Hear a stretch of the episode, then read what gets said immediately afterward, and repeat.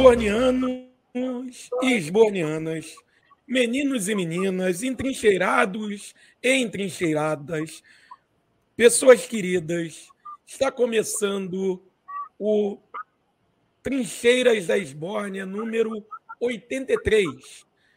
Né? Nosso episódio número 83, este que também é uma live. Estamos agora ao vivo aqui pelo nosso canal no, no site dos vídeos, né? mais conhecido como YouTube. É, e, e hoje temos um, uma ilustre, uma ilustríssima presença, que é o grande camarada, o amigo, o nobre escritor Peter Larrubia. Fala, Peter. Fala, Nil. Beleza, cara? Obrigado pelo convite. Boa noite aí para você, boa noite para a galera aí que assiste o Trincheiras. Fiquei muito feliz e nervoso com esse convite. Espero estar à altura aí da, da discussão.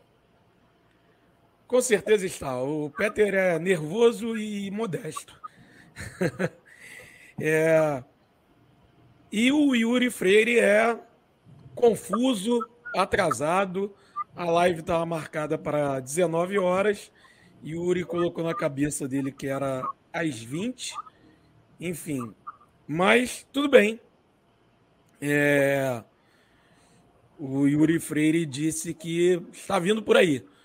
A mensagem dele é literalmente essa: vai tocando o barco aí que eu já entro. Então, este é o profissionalismo e comprometimento de Yuri Freire. Tem tudo para dar certo esse podcast. Tem tudo para dar certo. Não sei como chegamos a 83 episódios, mas estamos aí. Estamos tocando o barco, como Yuri Freire pediu. É... E, é claro, isso aqui é um episódio do Trincheiras em breve, né? É... Este que vos fala ainda vai editar essa, essa bagaça aqui.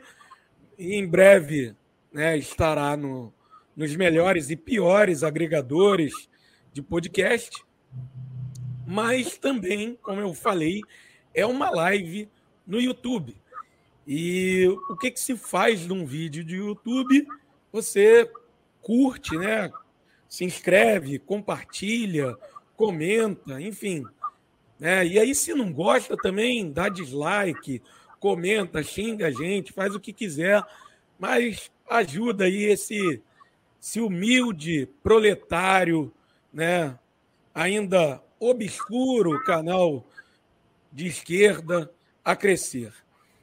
É, a gente também está aí em várias mídias, né? A gente está no, no Instagram, procura a gente lá, Trincheiras da Esbórnia.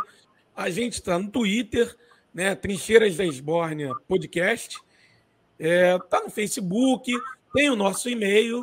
Nosso e-mail é trincheirasdaesbórnia.gmail.com.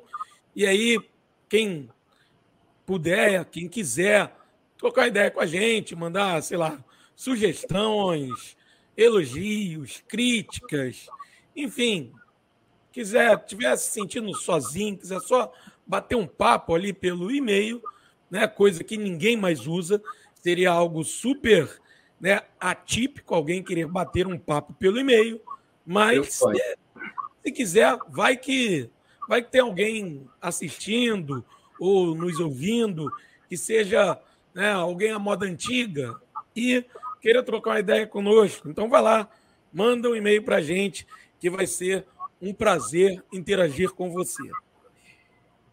E é isso. Vamos ao ao, ao tema de hoje. O tema de hoje é bem interessante, é, é, que é o seguinte: a presença de um bom personagem é algo central numa narrativa.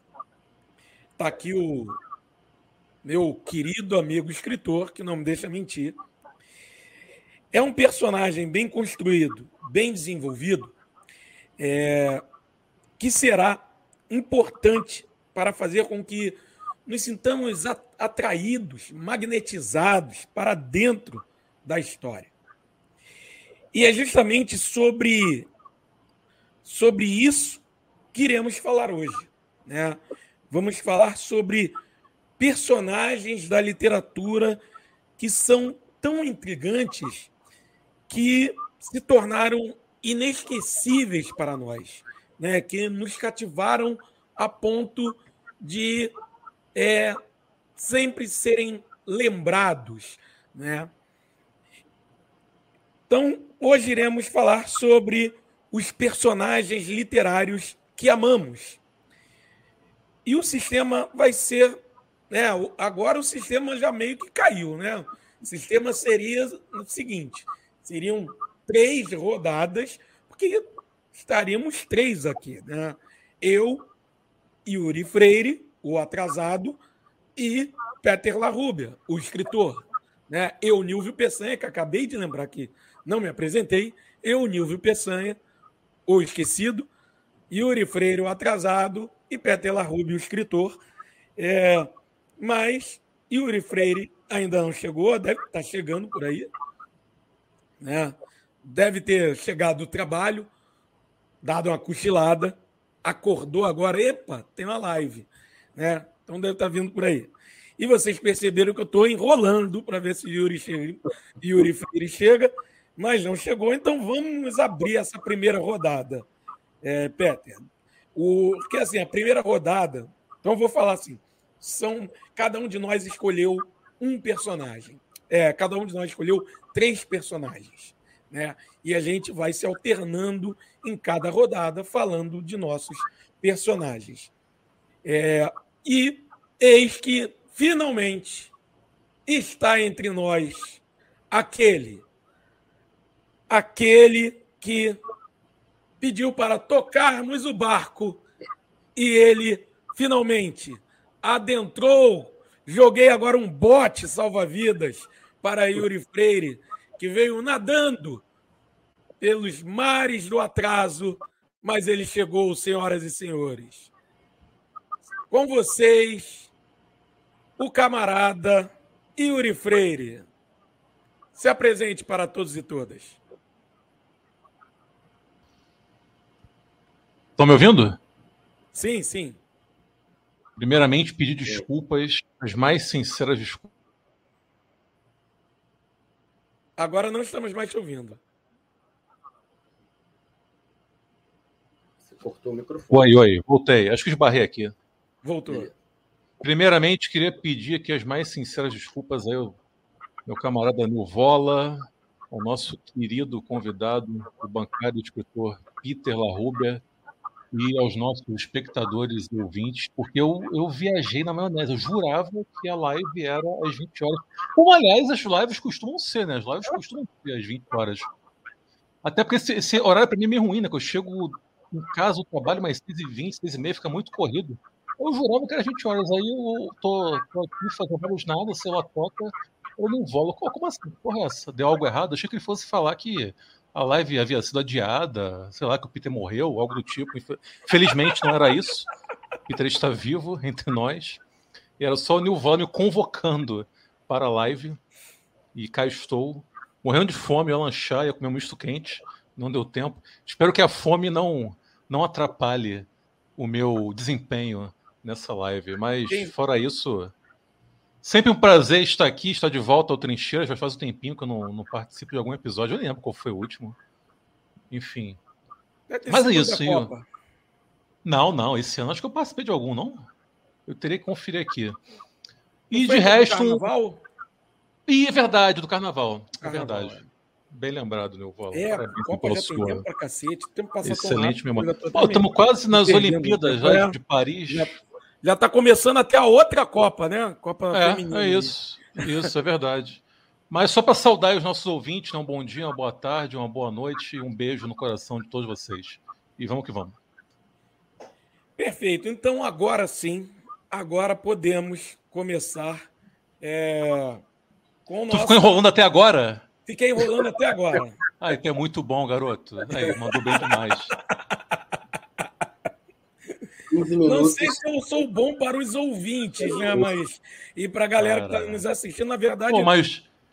Baita teste, né? Sem querer, foi um belíssimo teste para tu é, aí, né? Sim. Improvisando. Maravilha. então é isso. Então vamos começar agora. Como eu estava falando, né? Yuri já sabe o esquema. É, até porque essa ideia surgiu, né? Justamente essa ideia foi criada pelo Yuri. A gente começou justamente no outro podcast nosso. Já fica a dica aí para quem curte cinema e tudo mais. A gente tem o Cine Trincheiras, né? Que é um outro podcast totalmente independente. É. Um outro podcast da Trincheiras Corporation. Isso. Venha você é. também para Trincheiras Corporation. Daqui a pouco vai ter um de culinária. E aí a gente vai estendendo os tentáculos. Alguma hora, algum de dar certo. A gente vai ganhar dinheiro nessa porra. Nem que a gente tem que se vender. Enfim, mas aí essa ideia de fazer uma, uma série de. Fizemos atores, chamamos atrizes. Isso. E aí, personagens. E aí entrando personagens, eu falei, pô, personagem Isso. pode ser legal da gente fazer personagens Verdade. literários e chamar o Peter. Né? Aí o Yuri achou legal e cá estamos. Então, sem mais delongas, que agora a gente não precisa mais enrolar, né? Vamos começar. Então, assim, a gente vai começar pela ordem alfabética e é justamente Yuri Freire, você que vai fazer ah, é? as honras então, de abrir a primeira rodada. Achei que começaríamos com o nosso convidado, mas beleza, já que em ordem alfabética, cá estou eu. Então, o primeiro personagem que eu vou citar aqui é um personagem protagonista de um livro que eu gosto pra cacete. Um livro escrito por um autor brasileiro. Já vou começar aqui dando moral aí para literatura nacional. Esse livro que é um verdadeiro épico marginal.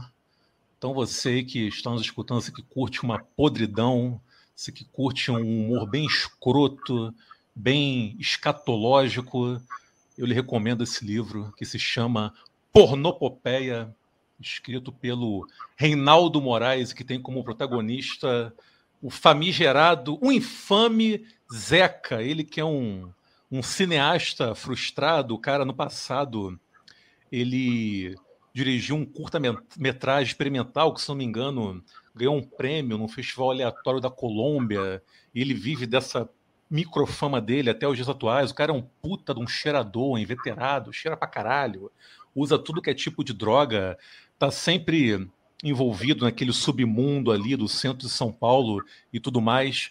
E, cara, e ele, ele é muito engraçado. O livro, cara, é um dos livros mais engraçados que eu já li na minha vida. Assim, às vezes eu parava, eu tinha que fechar uma página para gargalhar. Eu literalmente gargalhava lendo esse livro escrito pelo Reinaldo Moraes. E, enfim, é um personagem. É um personagem muito.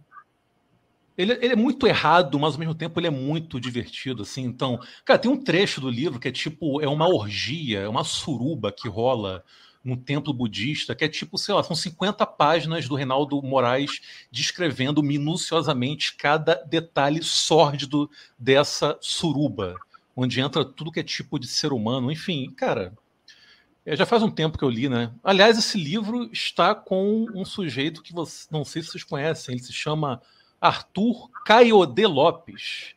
Caiode, é, se você estiver nos escutando, devolva o Pornopopeia, devolva o meu livro, por favor. E pior que ele nem leu, cara, filho da puta. Livro foda desse, emprestei para ele, não leu e não me devolveu. Duplo pecado.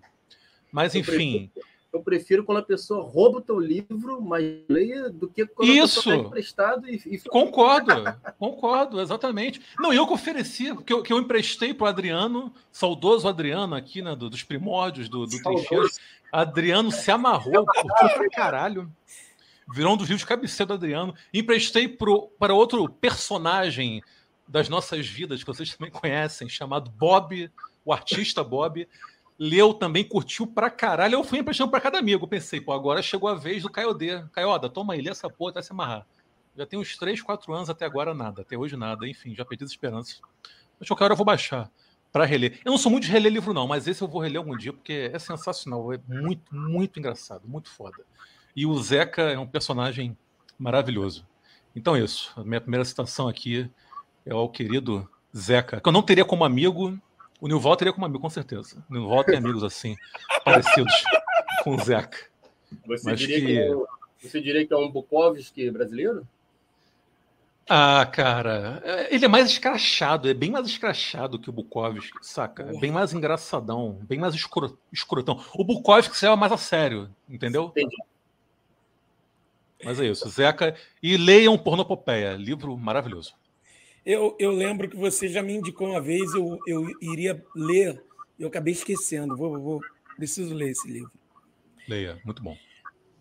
É, então vamos lá. Seguindo sou eu agora, né? Na, na ordem. Correto. Então, assim, o meu próximo personagem, meu, meu, o personagem que, eu, que vai abrir a minha, minha lista de personagens, né? É um personagem de um escritor que eu gosto muito, né? É, que é Isaías Paulo Coelho. Paulo Coelho. Não, o personagem é Isaías Caminha, o escritor é Lima Barreto. É, o Isaías Caminha, do livro Recordações do Escrivão Isaías Caminha. As pessoas falam muito de Policarpo Quaresma, né, quando vão falar do, do Lima. E assim, com toda a razão, porque o Policarpo Quaresma é um puta personagem, né? É, é um baita personagem mesmo e tal. Mas eu gosto muito do, do, do Isaías Caminha, é porque por, dois, por dois motivos, né? Na verdade, são vários motivos, mas é, vou elencar logo de cara assim dois motivos.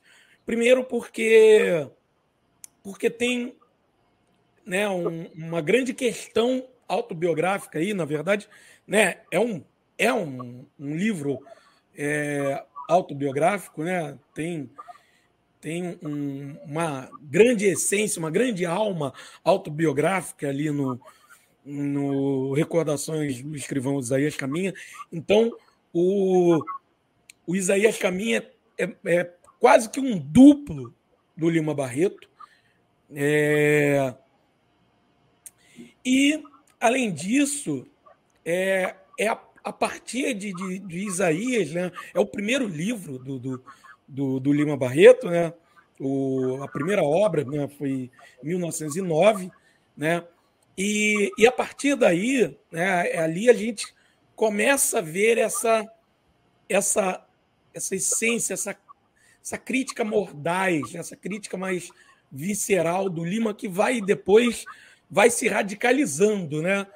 É, e vai se radicalizando justamente, é, eu acho que muito se deve ao próprio Isaías Caminha, porque e ao próprio livro, né? Porque é, é um livro que o, o Lima Barreto depositava muitas esperanças é, e, e ele não decolou como o Lima Barreto achava que decolaria. Ele pensava que o livro pudesse incomodar bastante, pudesse suscitar grandes polêmicas e acabou sendo muito ignorado. Né?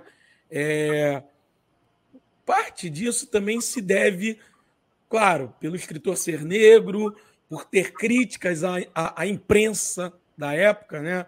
É, o, o, Isaías Caminha é um é um jovem negro que vai que vem do interior e vai trabalhar e, e vem, e vem, e vem para a capital. E aí ele começa a trabalhar como contínuo num jornal. É, num grande jornal assim né? O então fictício ali é, um jornal e aí ele, ele começa a trabalhar ali, e ali ele começa a ter contato com é, tudo que tinha de ruim nas redações dos jornais. Só que assim, quando é, as pessoas poder, podiam ver é, a crítica ali de, de, quase que direta a determinados personagens ali, né? O, o crítico literário que não sabia porra nenhuma de literatura, o cara passava horas e horas tentando escrever algumas linhas, suando bicas para escrever algumas linhas porcas sobre uma obra literária, sobre, sobre uma obra artística e tal.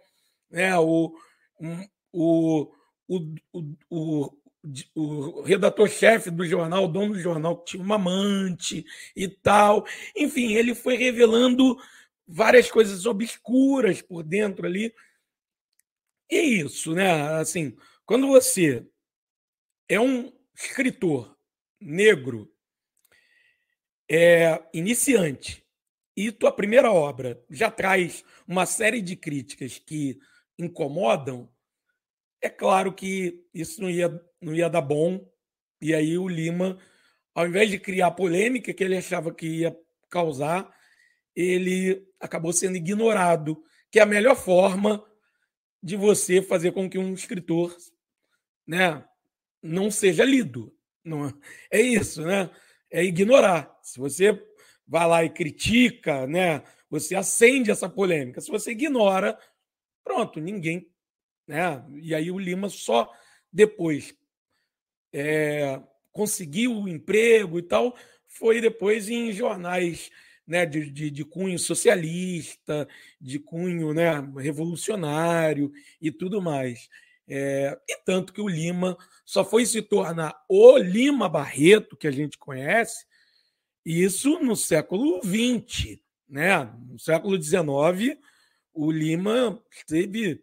Né, não, não, não era o Lima, era considerado dentro do meio literário por alguns e tal, mas esteve longe de ser o que hoje a gente conhece como Lima Barreto, grande escritor, grande cronista, né? Não era. Né? Infelizmente, o Lima só foi ter o reconhecimento que ele tem hoje a partir do, do né, de, de, meados, inclusive meados do século do século XX.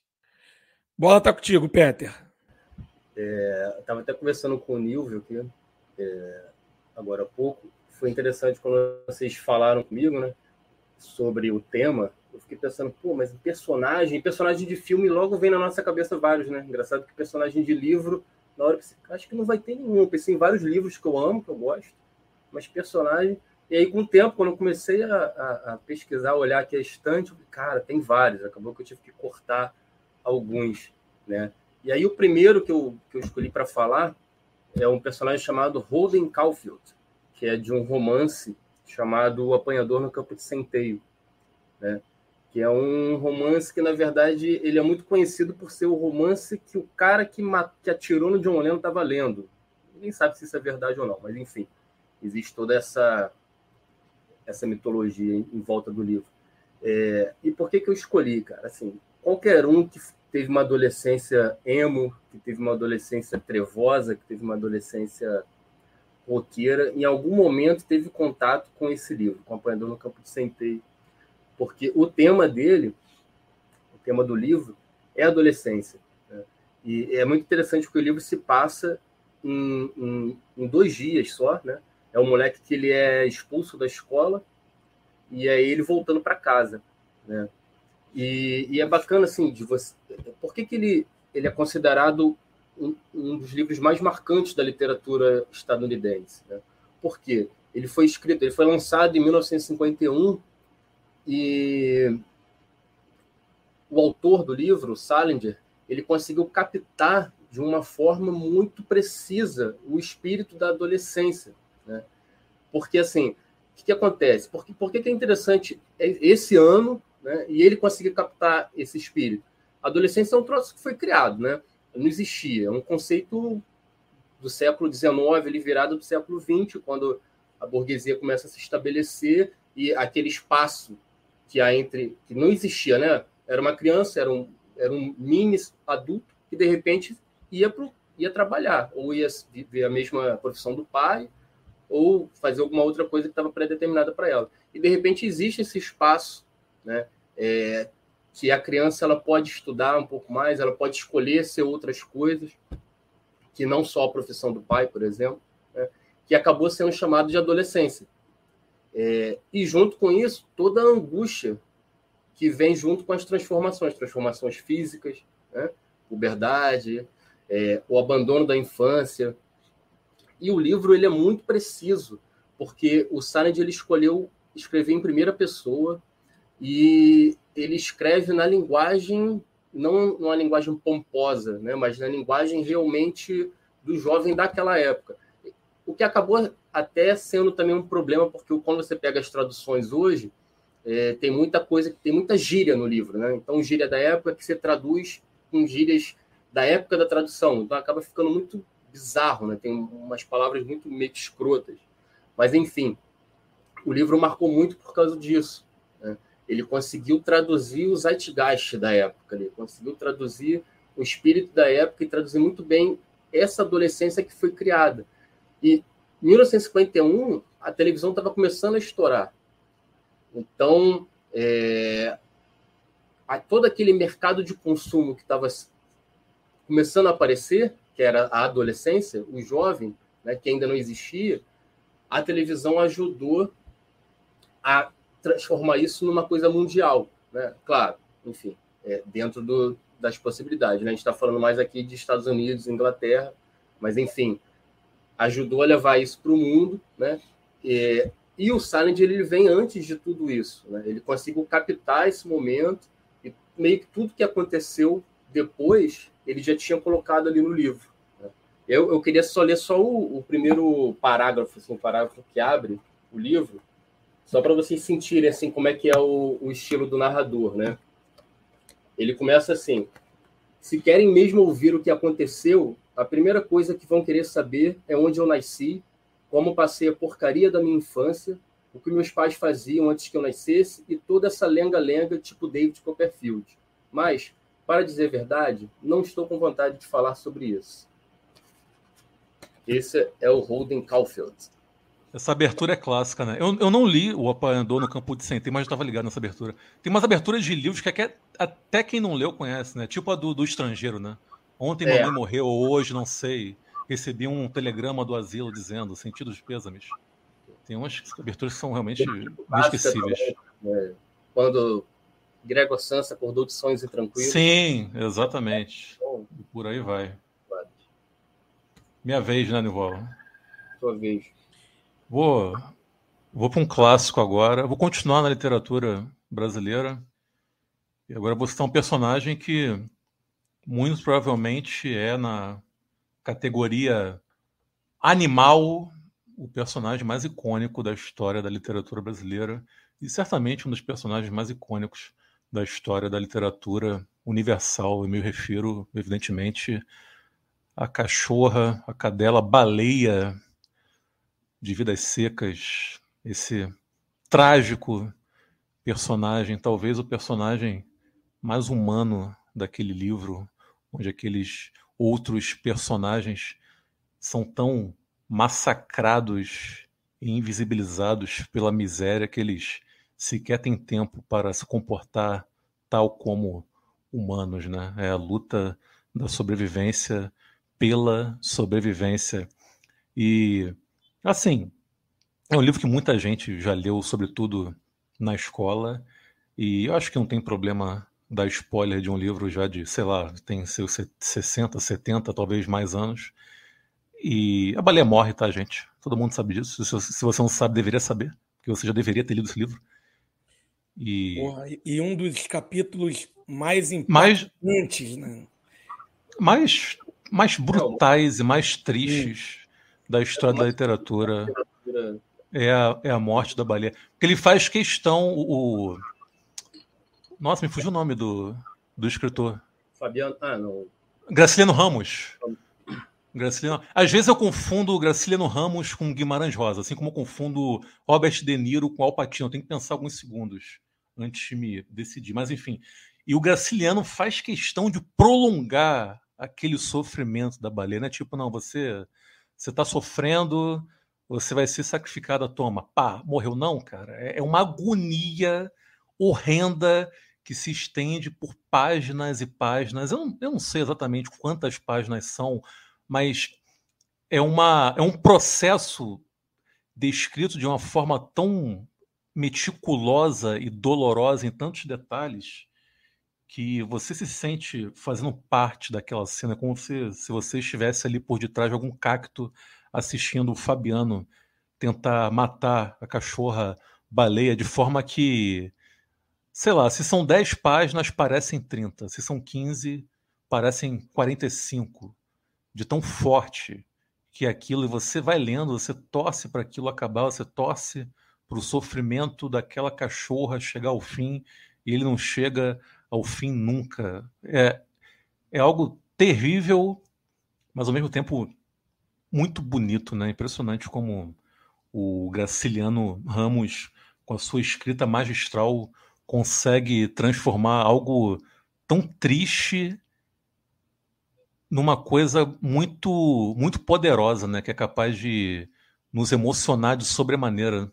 Você lê aquilo, você, pô, não tem como, né? Você se sentir, se sentir qualquer tipo digamos, de carinho, de você achar algo agradável né, naquilo que está sendo descrito, mas ao mesmo tempo é algo que te prende, né? Porque você quer saber, você sabe como aquilo vai terminar e você fica, né? Você enquanto leitor fica numa ânsia tão forte, né?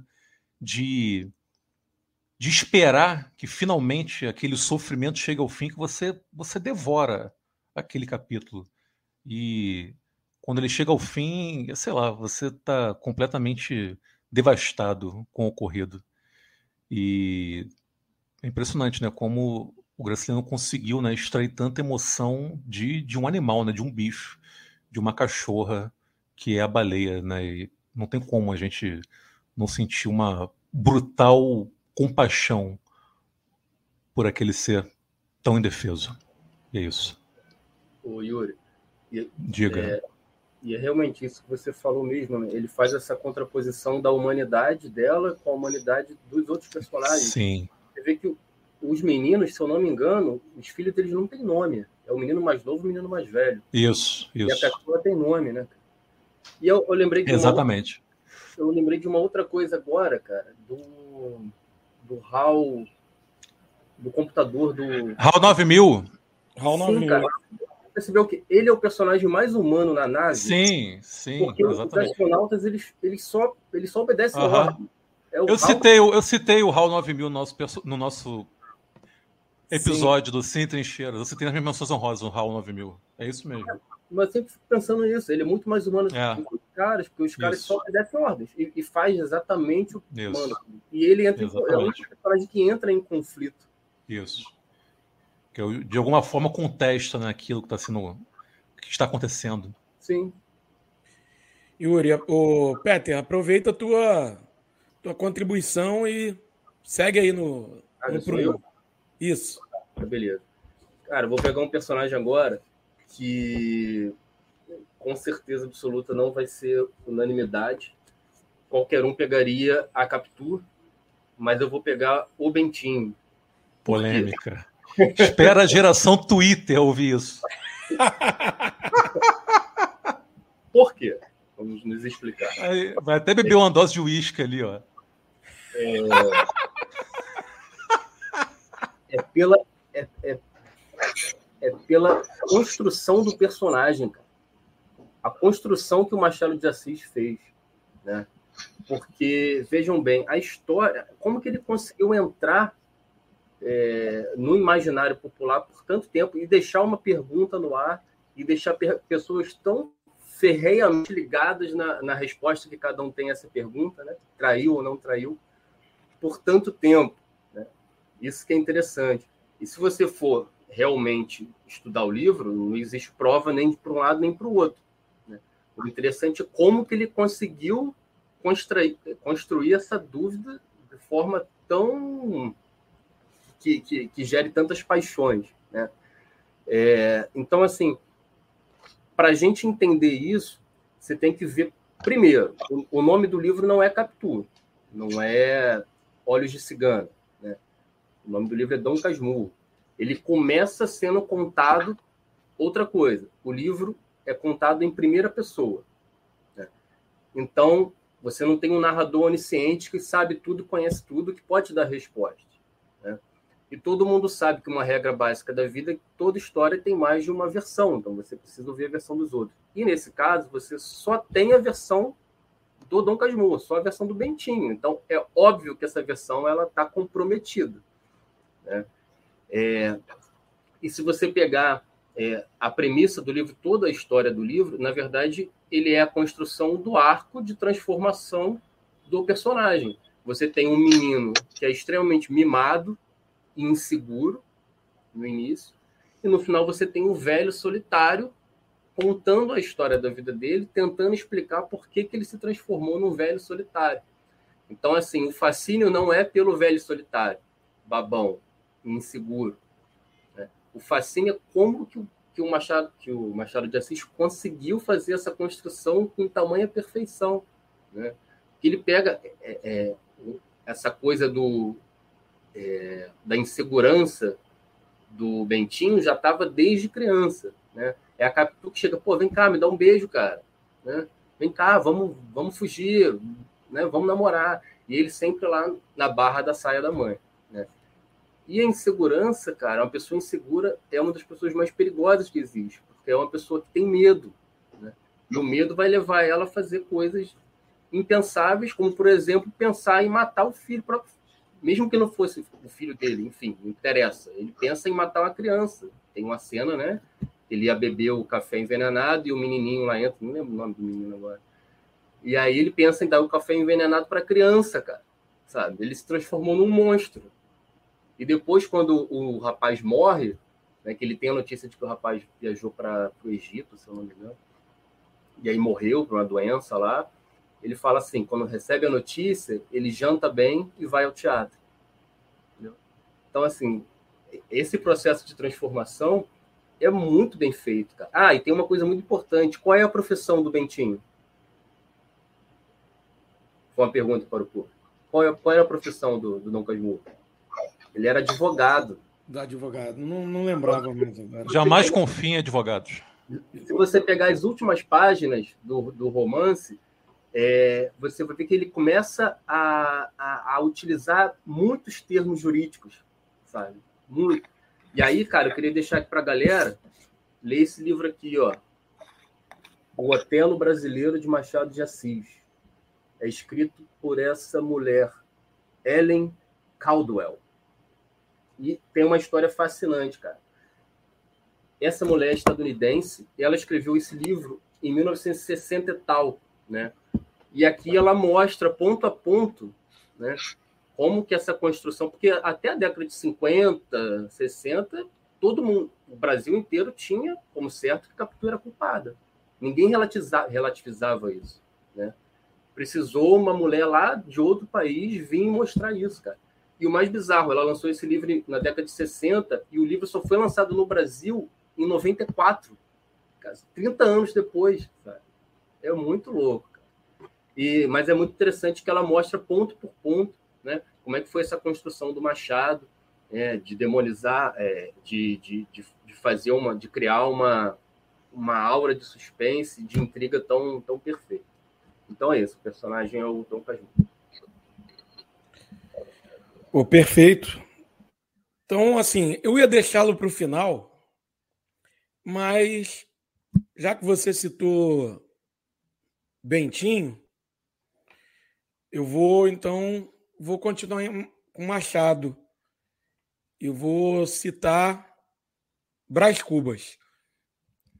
É, né, Brás Cubas é o, é o meu o personagem meio clichêzão né, para o Machado, né, já que muita gente, quando cita o Machado, ou cita né, Dom Casmurro, ou cita é, Memórias Póstumas. Então, Memórias Póstumas de Brás Cubas, considerada aí a né, é, é a primeira obra-prima de Machado, né, é, 1881. É, e aí nós temos o Brás Cubas, né, que é né, o, o defunto autor, como ele mesmo, como o próprio personagem se auto-intitula, né?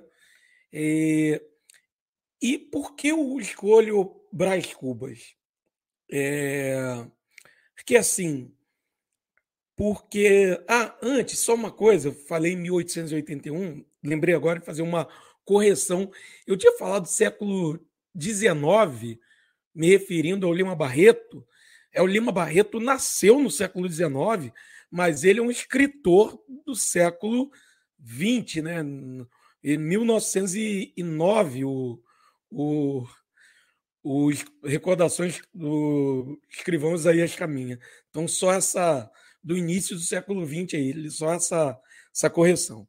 Mas voltando ao, ao Brás Cubas. É, então, o Brás Cubas, para mim, ele é, é o personagem, o, o, o Peter acabou de dizer, né, mostrando o quanto o, o Bentinho, através justamente dessa do discurso dele, né, através da narração dele, o quanto o Bentinho mostra essa genialidade do Machado, porque através da narração ele deixa até hoje essa dúvida se traiu ou se não traiu e tal. E também, através da narração do Machado, do Brás Cubas, você tem. É, você vê uma puta da genialidade do Machado. É, porque é o seguinte, é, cara, o Machado de Assis, né, é, tá ali, fin, final do século XIX, né, o, o né, 1881. Se a gente pensar só a aristocracia lia, né, um público leitor ainda reduzidíssimo no Brasil. Né? Só a aristocracia lia Machado de Assis. E foi muito lido. Brás Cubas foi um um sucesso de crítica, de público na época. Né? É, claro, dentro dos parâmetros para a época. Né? É, e, e se a gente pegar o Brás Cubas, o personagem, ele é uma grande crítica à aristocracia. É uma grande crítica à elite da época. O Brás Cubas é um personagem da elite que não produzia absolutamente nada. Era um cara escroto que fingiu chorar pela mãe, né, quando a mãe morreu, né? Era um cara que foi estudar também direito em Portugal, em Coimbra, e não aprendeu chongas do que estudou lá, né? Voltou aqui, virou deputado, virou político e não, não, não, não, não criou nada, não fez nada, né? O, a única coisa que ele criou foi um placebo, né? Foi um remédio, um placebo para hipocondria, né? Ou seja, ele era um autêntico, e assim, era um Cubas, o pai dele mesmo falava: não, você é um Cubas, você é um Cubas, ou seja, ele era um fidalgo, né? era um, um cara de nome, era um herdeiro, né? como a gente vê muitos até hoje no Brasil. Né? Um, um verme que fica ali mamando na teta da, da, da República, né? É, enfim, tá ali né? É, embora 1881 ainda não era república, né? Mas está ali mamando na teta do, do, né, do Estado, se a gente né, olhar, olhar para esse, esses termos. É, e aí é isso. Só que é, é uma grande crítica ao, a, a, essa, a essa classe, a classe aristocrática da época, a elite da época, e quem lia Machado era justamente a classe que estava sendo criticada naquela obra. Né? Então é por isso que eu acho o Brás Cubas um personagem sensacional, que ele, ele é a personificação da classe que está sendo criticada, só que o Machado coloca ele como um cara que morreu e, a partir daí, resolveu escrever as suas obras e por conta né, dessa coisa né, é, meio fantástica, entre aspas, né, ele faz com que as pessoas não, não consigam perceber direito a, a grande crítica ali, né? E, e, e, é isso, né? E é isso. A, a, a, elite de ontem, assim como a elite de hoje, é tão tosca que está sendo criticada, está ali e está valendo o livro e batendo palma. Então, é maravilhoso. Então, eu trago Brás Cubas para homenagear o, o, aquele que eu acho, né, eu considero, muitos consideram, eu considero o maior escritor brasileiro e um dos maiores escritores da literatura mundial. É isso. É, então agora é Peter Larrubia, né? Voltou para o Peter, depois sou eu e aí fecha com o Yuri. Isso, na verdade, na segunda rodada eu roubei, vejo alguém. é, você roubou a vez, eu que depois. tinha nas minhas rodízio, anotações cara. aqui eu vi, foi mas... mal, foi mal, mas... mas tudo bem. Beleza, tá tudo dando certo. O cara atrasa, rouba ver do outro, é foda. Então. Péssima atuação é... o dia de hoje. tá com fome. Quando a gente tá com fome, eu fico mal-humorado pra caralho quando tô com fome. É... o, meu, o terceiro personagem que eu escolhi, que na verdade acho que é o meu preferido, cara. Pelo menos hoje é. É, é o personagem chamado Medeiro Vaz, ele é um dos jagunços, um dos chefes jagunços do, do livro Grande Sertão Veredas. O livro Grande Sertão Veredas chegou recentemente para mim, assim, não tem muito tempo. E uma das coisas que me bateu quando eu li, entre tantas, que aquele, como o, o, o, o, crítico Cândido diz, né? Tudo há em Grande Veredas se você, se você souber procurar. Né? Mas uma das coisas que me bateu foi que quando eu li aqueles jagunços guerreando naquelas paisagens desérticas, eu falei, cara, isso é Sérgio Leone puro, cara. Isso aqui é faroeste, sabe? E o que, que acontece? Existem uma série de, de chefes jagunços né, no livro, e um chefe maior, que é o Joca Ramiro, né, e os jagunços, que são os pobres coitados. Né? Todos esses chefes jagunços ele, o, o, o autor, Guimarães Rosa, ele nomeia os caras, né? Então tem o Joca Ramiro, que é o José Carlos Ramiro Bittencourt Marins. Tem o, o Zé Bebelo, que é o José Rebelo Antunes Andrada. Né? O Medeiro Vaz, ele não nomeia o Medeiro Vaz. Só que ele conta a história do Medeiro Vaz. Mesmo que seja rapidinho, numa página só, ele conta o background do cara, já não conta dos outros caras, né? Por quê? Aí a gente já vai entender. Por que, que ele fala, por que, que ele, ele nomeia. Cara, tudo que o Guimarães faz tem um porquê. Se ele não dá ponto sem nó. Né? Uma vírgula no texto dele tem a razão de ser. Por que, que ele nomeia aquele chefe em Jaguntes? Né? Porque o que, que é um sobrenome? Um sobrenome remete à sua família, seus antepassados.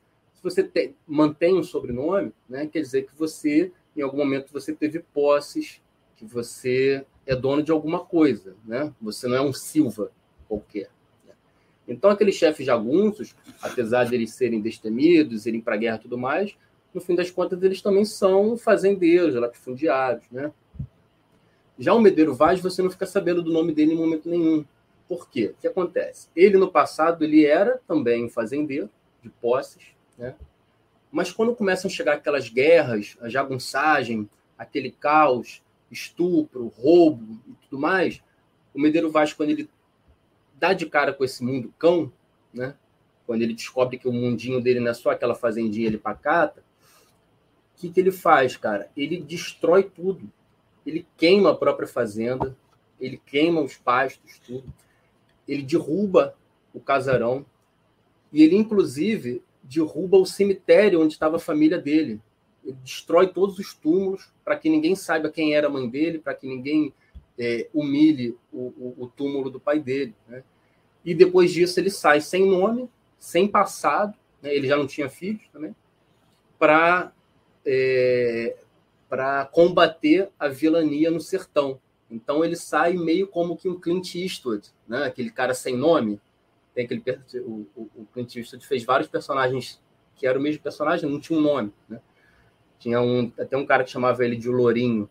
Né? Então, Medeiro Vares é, é, mesmo, é, é, meio como esse herói, né?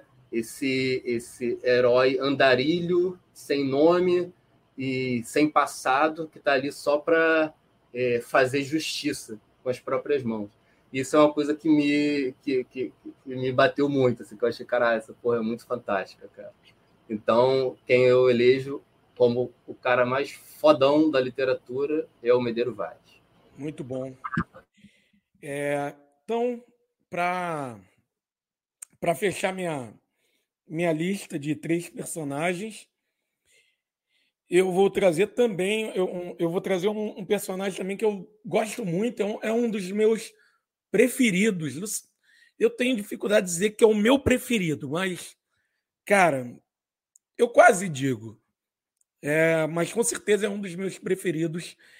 É, e é um personagem da literatura contemporânea, é, que é Edgar Wilson, personagem de, da escritora Ana Paula Maia, né, aquela é, que roubou meu coração, uma, uma escritora maravilhosa, nascida aqui em Nova Iguaçu, né?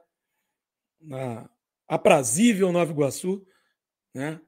e, e que está é, vivendo em Curitiba ainda, né, Peter? É, e aí, e aí, assim, falando sobre Edgar Wilson, o Edgar Wilson ele é um cara que atravessa vários livros da Ana Paula Maia. Né? Ele surgiu é, no primeiro livro dela, né? livro de 2007, A Guerra dos Bastardos, e depois ele veio, é, Carvão Animal, Entre Rinha de Cachorros e Porcos Abatidos, é, de Gados e Homens e Enterre Seus Mortos. Enterre Seus Mortos, ele é o grande protagonista. Né? E, e Porra, é um livraço, super indico. É esse livro aqui, né? Enterre seus mortos. É um baita livro, né? De uma baita escritora. E o Edgar Wilson é um cara intri super intrigante. Primeiro, que é um cara que eu acho que ele representa é, uma série de brasileiros e brasileiras que trabalham em profissões degradantes. Né? O Edgar Wilson ele, ele foi é, ele foi ele trabalhou num, numa mina de carvão, né? E a gente não precisa dizer o quanto né, um minerador de uma mina de carvão, o quanto essa profissão é degradante, ainda mais falando no Brasil, né? já que as condições de trabalho no Brasil né, não são não são boas em várias em vários lugares. Se professor né, já tem já tem um, um, um condições de trabalho bem bem ruins, imagina o minerador, né? O cara que está trabalhando numa mina de carvão, para a gente pensar aí, né? Enfim, é, e aí o, o o Edgar Wilson aparece trabalhando na mina de carvão, depois vai trabalhar batendo porco, depois vai trabalhar batendo boi, né? É, e assim, e ele parece que ele se sente muito mais é, muito mais à vontade entre os animais do que entre os seres humanos. É, é, esse é um outro ponto também que, a partir, através do Edgar Wilson, principalmente entre é, com Enterre Seus Mortos, que é um, um livro que é um, um, um faroeste, tem um quê de faroeste, tem um quê de filosófico, né? E, e, e, principalmente esse quê de filosófico, muitas vezes a gente vê através, principalmente quando o Edgar Wilson está em cena, principalmente quando o Edgar Wilson está refletindo sobre a condição dele, sobre o trabalho, é, é, para ver, é, ver o, o quanto é um personagem complexo, porque ao mesmo tempo que é um cara duro, é um cara que é, é, é, até um, tem um, um tom meio seco, às vezes grosseirão e tudo mais, né? Mas ao mesmo tempo ele é um cara que tem um, uma, uma, uma baita é, um, uma baita empatia pelos animais, né?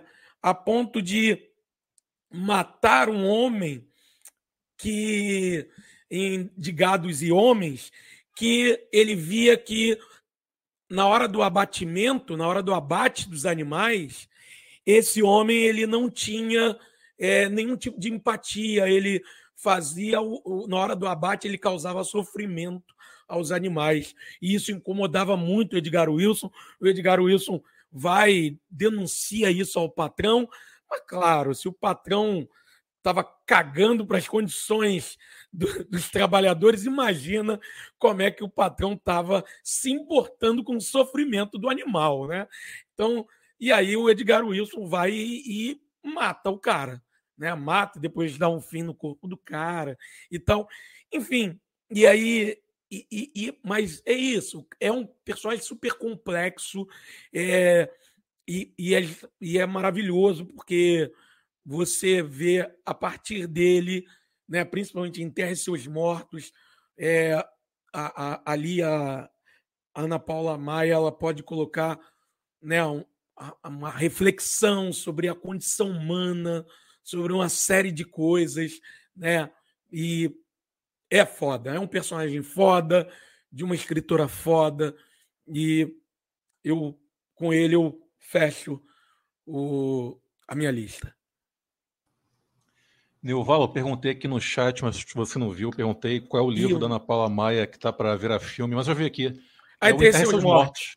Isso. Que vai ser dirigido pelo Marco Dutra, que é o cara que co-dirigiu com a Juliana Rojas é, Trabalhar Cansa e As Boas Maneiras. São dois filmes muito interessantes. Quem não assistiu, assista.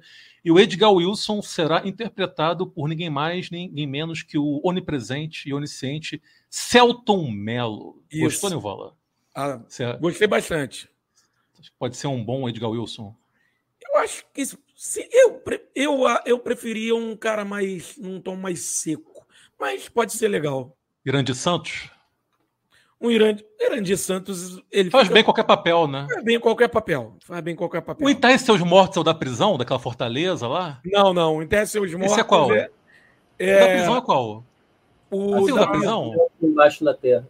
Isso. Porra, assim, isso é terra, da terra. Tem um, tem um personagem lá que é, é um indígena, boladão, isso, né? Que tem um tapa-olho. Esse personagem é muito foda, cara. É, esse o Edgar Wilson não está. Não está, né? Não está. Agora, o que eu mais gosto dela é o de Gados e Homens. Esse, esse eu acho. Porra, de Gados e Homens é maravilhoso. Todos escolhi eu gostei, mas o de Gados e Homens, puta que. Então, tem, tem um. E é, e é bacana que tem uma né? Tipo, de Gados e Homens é tipo um crossover, né? Entre personagens Sim. do. E ela faz do, isso, né? Os personagens inter... estão transitando. Assim na Terra né? como embaixo da Terra, que é aquele. Aquele que é o indígena que perde o, o olho. Isso, o indígena. Isso, Esse cara isso, que eu falei, indígena, que perde o olho e tal. Ele tá em De Gados e Homens e o Edgar Wilson também tá. Né? Os dois. Não, mas ele, ele perdeu o olho. Acho que não é spoiler, não. Acho que é tipo uma característica dele, pelo que eu me lembro. Não sei, memória eu acho que é. cara. Não, sim. É que vocês começaram a falar de, sobre o Gados e Homens, esse eu ainda não li. Não ah, li. tá. Não, não. Ah, tá, não, Pô, não, não, vou dar spoiler, não. Sensacional. Não, não, é. E eu acho que é o mais explícito. Né? É, é o livro é. mais podrão. Porra, podrão, podrão, podrão. Daria, daria origem a um belo filme gore, né? O, o de Gados e Homens. Porra, daria. As partes ali bem daria. pesadas. Porra, dá, cara, os, os, livros dela são maravilhosos, né? Todos. Aquele, esse, todos são, esse assim na Terra como embaixo da Terra dá um puta filme Pô, também. Sensacional. Pra caralho. A escrita dela é muito cinematográfica, né? Tu, pô, tu lê e pensa, cara, isso aqui daria um puta filme. Não tem como. Ela é roteirista também, né, cara? Ela é roteirista, né? Pode crer. É. Então sou eu, né? Isso. Cara, eu, eu até acho que é capaz da Ana Paula ter sido influenciada por esse escritor. Opa. que eu irei estar agora. Eu tenho essa forte impressão, cara.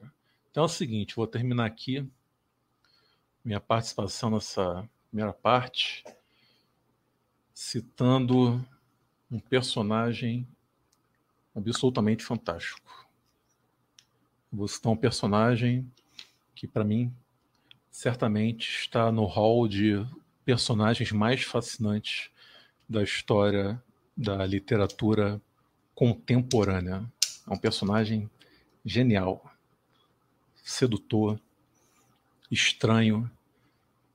Ele é um personagem é o New Volley, que não poderia ser, mas não poderia ser.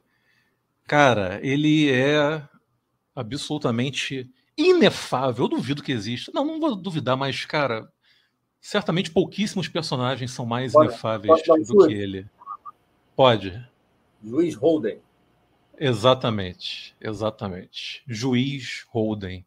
E por que eu estou citando o juiz Holden? Por, por esses motivos que eu falei anteriormente, e porque ele está presente num livro que me foi indicado pelo senhor Peter LaRubia, que desde já tornou-se um dos meus livros preferidos da vida, que é Meridiano de Sangue, escrito pelo Cormac McCarthy. E assim, primeiro eu quero dizer, quero agradecer publicamente ao Peter LaRubia por ter me indicado esse livro. Eu lhe serei eternamente grato. Quero dizer que eu me sinto muito honrado por você ter livro, ter lido um livro de tamanha magnitude e de ter pensado que eu iria gostar daquele livro de ter me indicado Pô, muito obrigado. É o tipo de coisa que, sei lá, muda um pouco a vida da gente, porque é um livro realmente que, cara, é maravilhoso. Virou um dos meus livros de cabeceira e que tem esse personagem, cara, que é, é, é genial. É, é, difícil de definir o Juiz Holden. Ele é meio que uma entidade que paira sobre todos os demais personagens. O Benedict de Sangue é um, é, um, é um épico sanguinolento, é um western que se passa ali no sul dos Estados Unidos, na região fronteiriça entre os Estados Unidos e o México. Ele vai acompanhar a vida, a saga de um garoto que não tem nome, né? É o Kid. Inclusive na edição em português ele é conhecido como Kid, mas Kid é moleque, é garoto em português. Ele não tem nome. E ele, em determinado momento ele se junta a um bando de mercenários que sofre diversas baixas durante uma uma batalha absolutamente sanguinolenta com indígenas norte-americanos. E assim, a escrita do Cormac McCarthy, cara, é impressionante como ele consegue fundir lirismo e brutalidade de uma forma que soa completamente natural. Nada ali é forçado. Se Meridiano de Sangue fosse um filme, eu diria que ele seria a junção de. a, a improvável junção de Quentin Tarantino com Terrence Malick. Porque é isso, é brutalidade, sanguinolência com lirismo, com beleza, e tudo isso descrito de uma forma completamente magistral por um cara que consegue realmente dominar a arte da escrita. E, cara, né, o que falar de Juiz Holden? Juiz Holden não tem um fio de cabelo, ele é completamente despelado, ele é nudista, ele adora ficar peladão, ele é um grande dançarino, ele adora dançar, ele é meio que a encarnação do mal. Só que, ao mesmo tempo, ele é um cara muito esclarecido, muito inteligente, ele é um poliglota. E assim, ele, ele, ele defende aquilo que ele acredita com tanto carisma, com, tanto, com tanta competência, que você não consegue ter raiva de um personagem que deveria ser tão odiável, porque é um cara muito cruel você na verdade se sente seduzido por aquele personagem. Então eu separei aqui um trecho do Meridiano de Sangue que para mim seria uma espécie de epítome do que é esse personagem tão fantástico. O Juiz Holden ele tem o hábito né, de catalogar animais. Ele pega pássaros, outros bichos, mata e os cataloga. Em dada altura do livro, ele está fazendo isso e ele está sendo observado né, por um outro personagem chamado Toadvine. E é assim, abre aspas. O juiz agora passara a cavalgar a testa com um dos delawares e mantinha o rifle carregado com as pequenas sementes duras do fruto do nopal, e ao anoitecer limpava habilmente os pássaros coloridos que abatera, esfregando suas peles com pólvora e empalhando-os com bolas de capim seco para então guardá-los em bolsas que levava consigo. Apertava as folhas de árvores e plantas em seu livro e tocaiava as borboletas da montanha na ponta dos pés, segurando a camisa esticada com as duas mãos, falando com elas aos sussurros, não menos um curioso objeto de investigação ele próprio. Toadvine sentava observando enquanto fazia suas anotações no caderninho, segurando o livro na direção do fogo em busca de luz, e perguntou qual era seu propósito naquilo tudo. A pena do juiz parou de riscar. Olhou para Toadvine, então continuou a escrever. O juiz continuou a escrever e depois fechou o livro, e o deixou de lado e juntou as mãos e passou-as sobre o nariz e a boca e pousou a palma das mãos sobre os joelhos. Tudo que existe, disse, tudo que na criação existe, sem meu conhecimento, existe sem meu consentimento. Olhou em torno da floresta escura onde estavam bivacados. Apontou a cabeça na direção dos espécimes que coletara.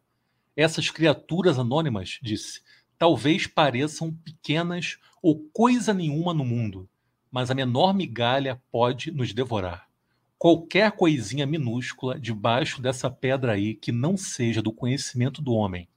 Só a natureza pode escravizar o homem, e só quando a existência da última entidade tiver sido desencavada e exposta diante dele é que ele se tornará, do modo apropriado, o suzerano da terra. O que é suzerano? um guardião, um guardião ou senhor.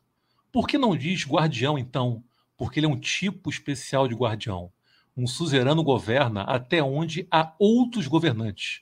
Sua autoridade revoga qualquer deliberação local. Toadvine cuspiu.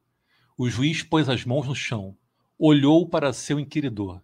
Isso é o que reivindico, disse. E contudo, por toda parte existem bolsas de vida autônoma. Autônoma para que isso possa ser meu, nada deve ter permissão de acontecer sobre ela, a não ser por minha determinação. Toldvine sentou com as botas cruzadas diante do fogo. Homem nenhum pode tomar conhecimento de tudo que existe sobre a terra, disse. O juiz inclinou a enorme cabeça. O homem que acredita que os segredos do mundo estão escondidos para sempre vive em mistério e medo. A superstição o arrasta para o fundo. A erosão da chuva vai apagar os feitos de sua vida, mas o homem que impõe a si mesmo a tarefa de descoser o fio que ordena a tapeçaria terá, mediante a mera decisão, assumido o comando do mundo, e é somente assumindo o comando que levará a efeito um modo de ditar os termos de seu próprio destino.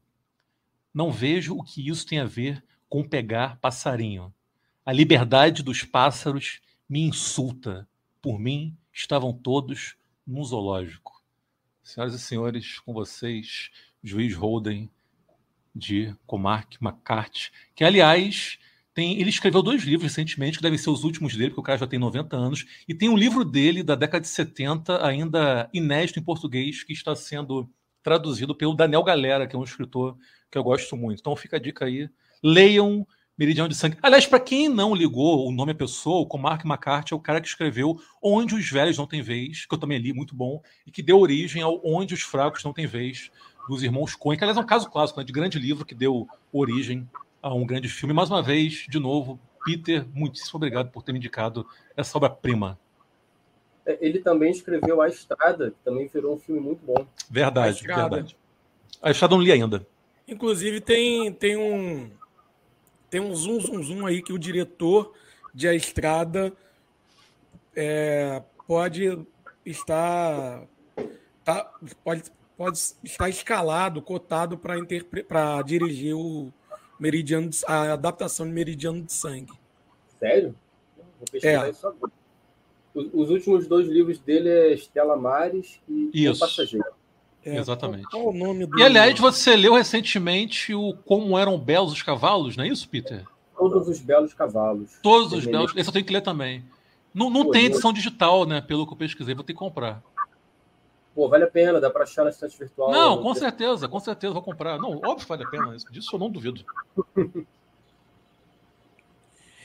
Enfim, então partamos para para as menções honrosas.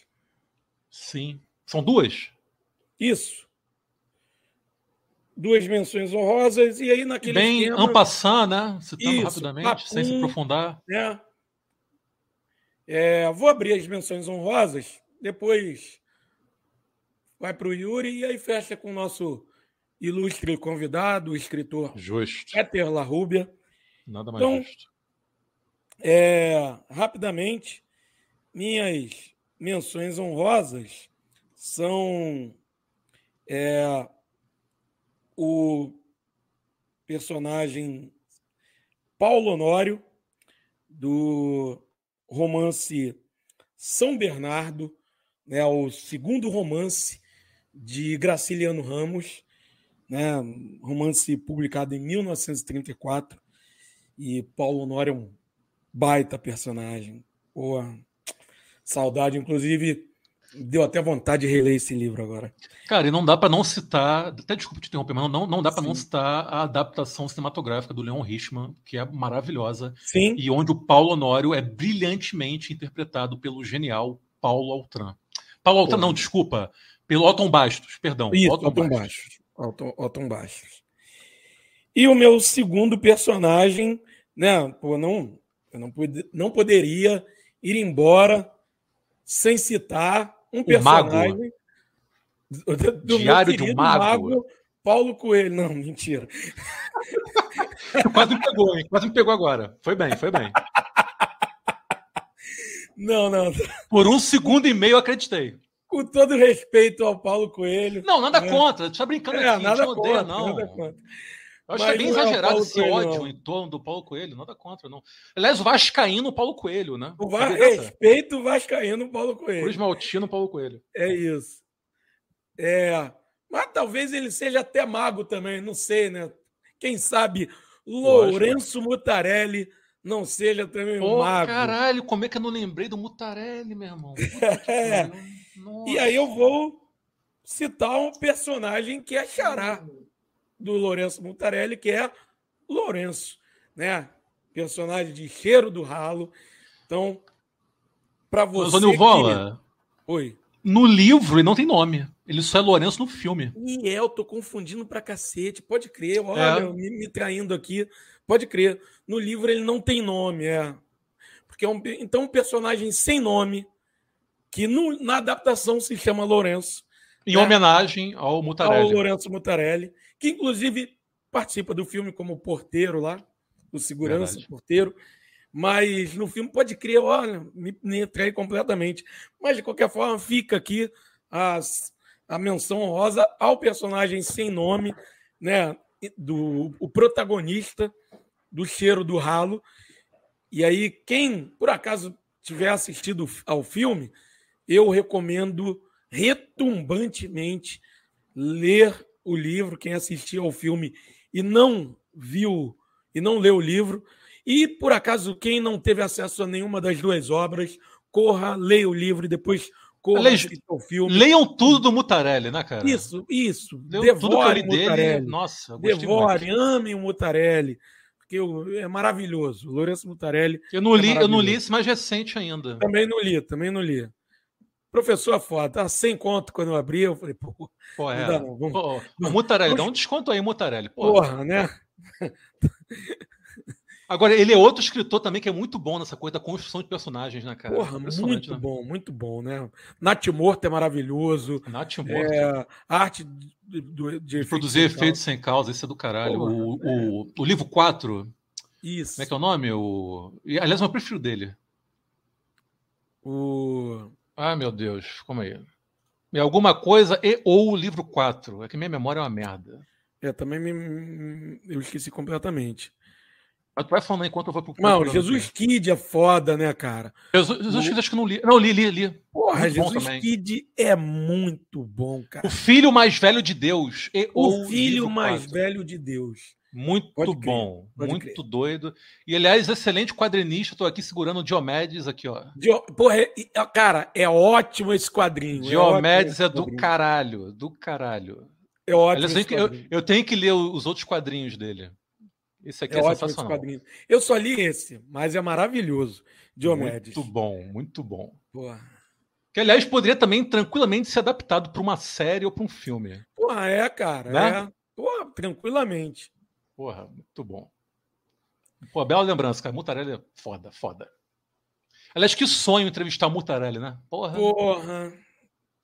Ó, se alguém que estiver nos ouvindo, gente, tiver algum tipo de contato com o Mutarelli, com a esposa dele, pô, na boa, faça essa mensagem chegar até ele. Isso. Eu garanto, nós garantimos que ele não se arrependerá de ser entrevistado por nós. Não, faça um corte aqui, manda para ele, faz o que você é quiser. Isso. Diga que nós boa. o amamos. Então é, é, a sua vez, suas menções. Isso, Freire. minhas menções. Vou ser rápido aqui. Primeiro eu vou, vou citar o pastor, que é um personagem do Evangelho segundo Jesus Cristo, do nosso querido José Saramago. Né? Esse livro é nada mais nada menos que a versão saramaguiana né?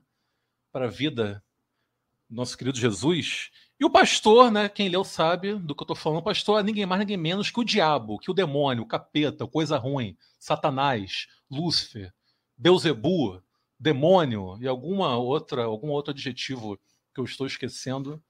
Cara, esse livro é sensacional. Ele tem uma. O, o Saramago tem um humor muito particular, né? Ele tem uma finesse, né?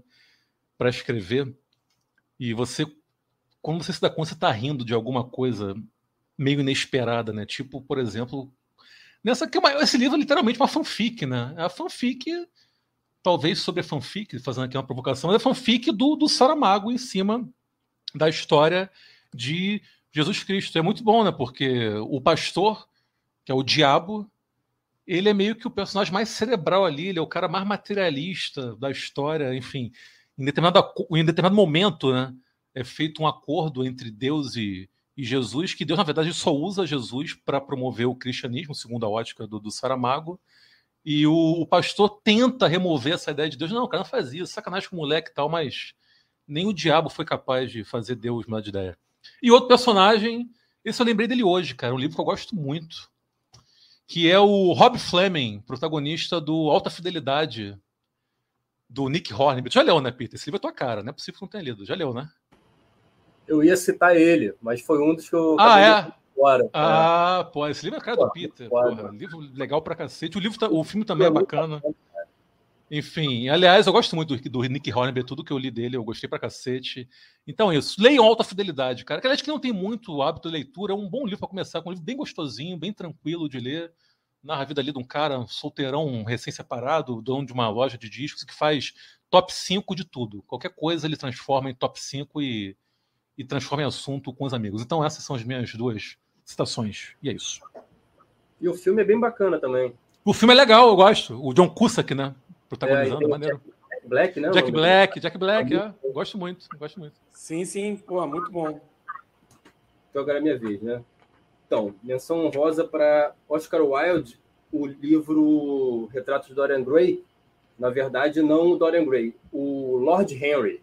Lord Henry é um um ricaço, que fica a função dele é ficar soltando frases de efeito durante o livro, cara. É muito divertido. E aí ele manda, eu vou só dar uma, resumida muito rápida. Ele manda a seguinte frase: a consciência e a covardia são na realidade a mesma coisa. E aí outro personagem retruca: ah, não é possível. Você você não acredita nas coisas que você fala. Aí ele diz assim: o valor de uma ideia nada tem a ver com a sinceridade da pessoa que a expressa.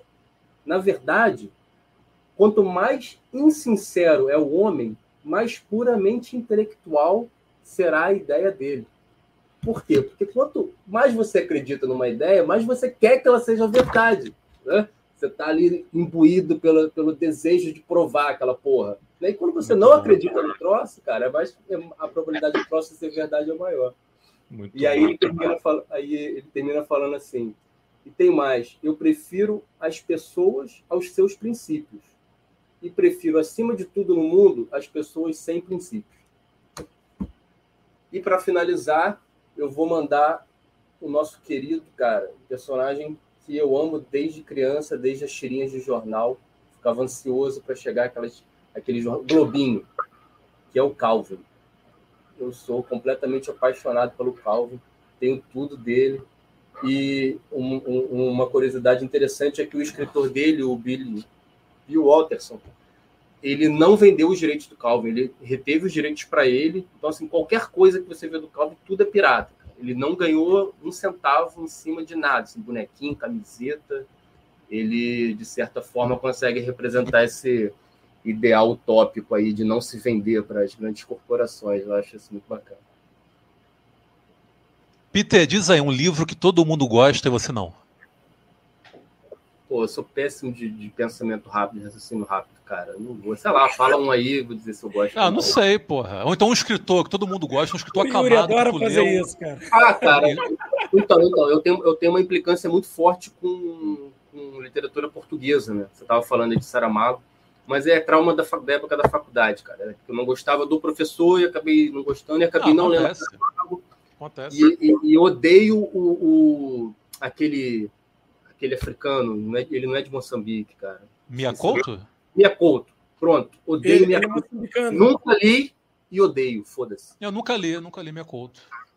É, eu, eu gosto do Miyakoto. É, eu tenho que ler, nunca li. Eu gosto. Eu aquele gosto. outro, qual é o nome dele, daquele outro? O careca? Eu ler, não, nunca vou ler esse cara. Aquele careca o... que escreveu A Máquina de Fazer Espanhóis, esse livro é maneiro. Qual o nome o... dele? Sabe quem é, né? Walter Ugumãe. Walter Ugumãe. Walter... Mas por que tu odeia o Miyakoto, o Peter?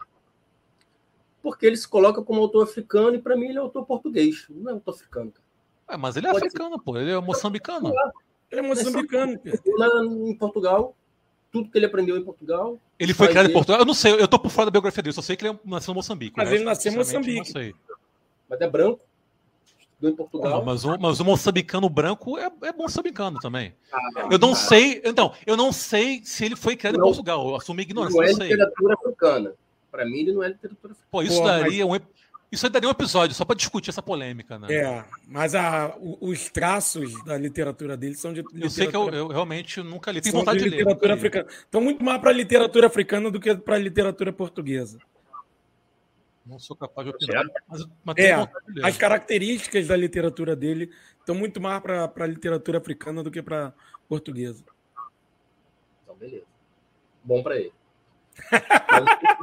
o Saramago eu preciso ler. O Saramago eu quero ler.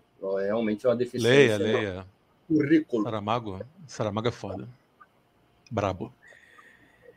Então, com essa mas a literatura brasileira é subestimada, é bom deixar isso eu, bem claro aqui. Porra, Brutalmente tanto que eu subestimada. Só citei brasileiro isso. aqui. Leiam livros brasileiros, tá? No, levantou essa bola uma vez lá no grupo e, cara, isso é uma pesquisa que eu quero muito fazer ainda, cara. Faça, faça. Eu postei sobre isso, né? Por que os nossos críticos sempre falam ah, é, Grande Sertão Veredas é um dos maiores livros da literatura brasileira. Não, não cara, todos os tempos. Não, vai se fuder.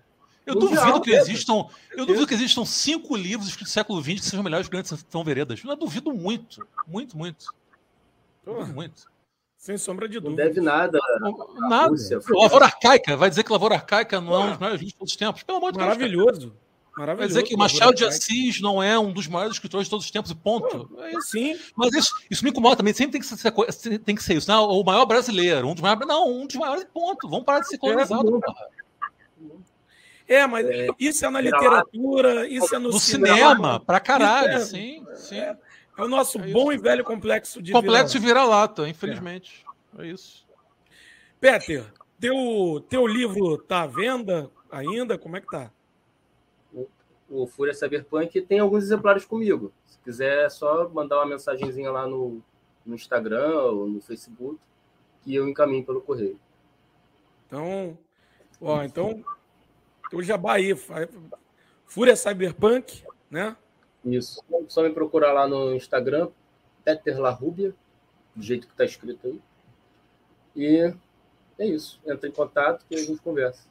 Ó, então você vai adquirir o divertidíssimo livro de Peter La Rubia. Quem, quem já teve a oportunidade de ler sabe do que eu estou falando. Então, então, Peter, agradeço bastante aí. Você que já é o quê? Terceiro episódio conosco? Acho que o terceiro ou quarto. É o terceiro. Teve um que não participei. Teve é, aquele sobre cultura, aí teve um sobre nerdices, né? Esse não participei. É. Foi o Peter, é. foi o Luiz Cláudio. Isso. Famigerado Luiz Cláudio. Luiz Cláudio, um beijo. Me amarro na dele. E... Grande camarada. Então esse é o terceiro. terceiro... E outros virão. A gente, a gente tem que entrevistar o Peter. E outros tem, eu, quero, eu quero um Trincheiras Entrevista Peter Larrubia. Sentado nele. De, isso, isso. Isso. Aí eu vou fazer várias perguntas infames, tipo essa aí que eu te perguntei agora há pouco, entendeu? Acho que todo, todo mundo gosta de você, não, e etc. Retratos de. Esse ano deve rolar um lançamento. Tá, tá no forno aí. O que é a vida? O que é a vida? Baixou a bujanra aí no, no. Que entrevistador bom que você é. Pô, tu nunca viu, não, o Abu Janra perguntando isso? O que é a vida, não. Que isso, que isso Peter? Provocações, de, porra. De, de, corte no isso, Instagram, cara. cara. Eu já vi ele falando, enfoque-se na corda da liberdade. Diga o que é. Ele, ele sempre encerrava as entrevistas com essa pergunta: o que é a vida? Aí a galera ficava desconcertada, pô. Isso. Porra, bicho, procura depois no YouTube, cara. O, aquele filósofo, qual é o nome dele, ô Nilvola? Minha memória é uma merda. Me, me ajuda aí. Clóvis, Clóvis de Barros, filho. Clóvis Meu irmão, sensacional. Ele faz o Clóvis responder três vezes o que é a vida, até o cara não aguentar mais. Até esgotar todas as possibilidades. É maravilhoso. Esse cara é o figura. Porra, é. figuraça, Clóvis. Figuraça. Desses filósofos pop, é o único que eu gosto. O Clóvis, sim, sim, sim, sim. Pô, ele é ótimo, ele é ótimo. Ele é muito bom. Então, beleza. Pétela Rúbia. Muito Pô, rendeu, né? Hã? Rendeu. Rendeu, né? Quase uma hora e meia. Rendeu, rendeu. rendeu. Foi ótimo. Muito, Pô, muito obrigado. Grande escritor e bancário, Pétela Rúbia. E ser humano, né? Ser humano Cara, fabuloso. Ser humano singular, Pétela Rúbia. Obrigado. Obrigado velho. pela sua presença no Trincheiras da Esbórnia. Volte sempre. O portão está sempre aberto para você. Espero que sim. Espero voltar sempre. Valeu. Obrigadão mesmo, cara. Vocês são foda. Valeu, Yuri. Valeu, Valeu, meu camarada. Valeu demais. Sempre bom estar com vocês. Sempre bom estar no Trincheiras. E vamos que vamos. E a todo mundo que nos escutou até agora, um beijo enorme no coração e voltem sempre. É isso. Obrigado a todos e todas que acompanharam esse episódio e até a próxima. Beijos no coração.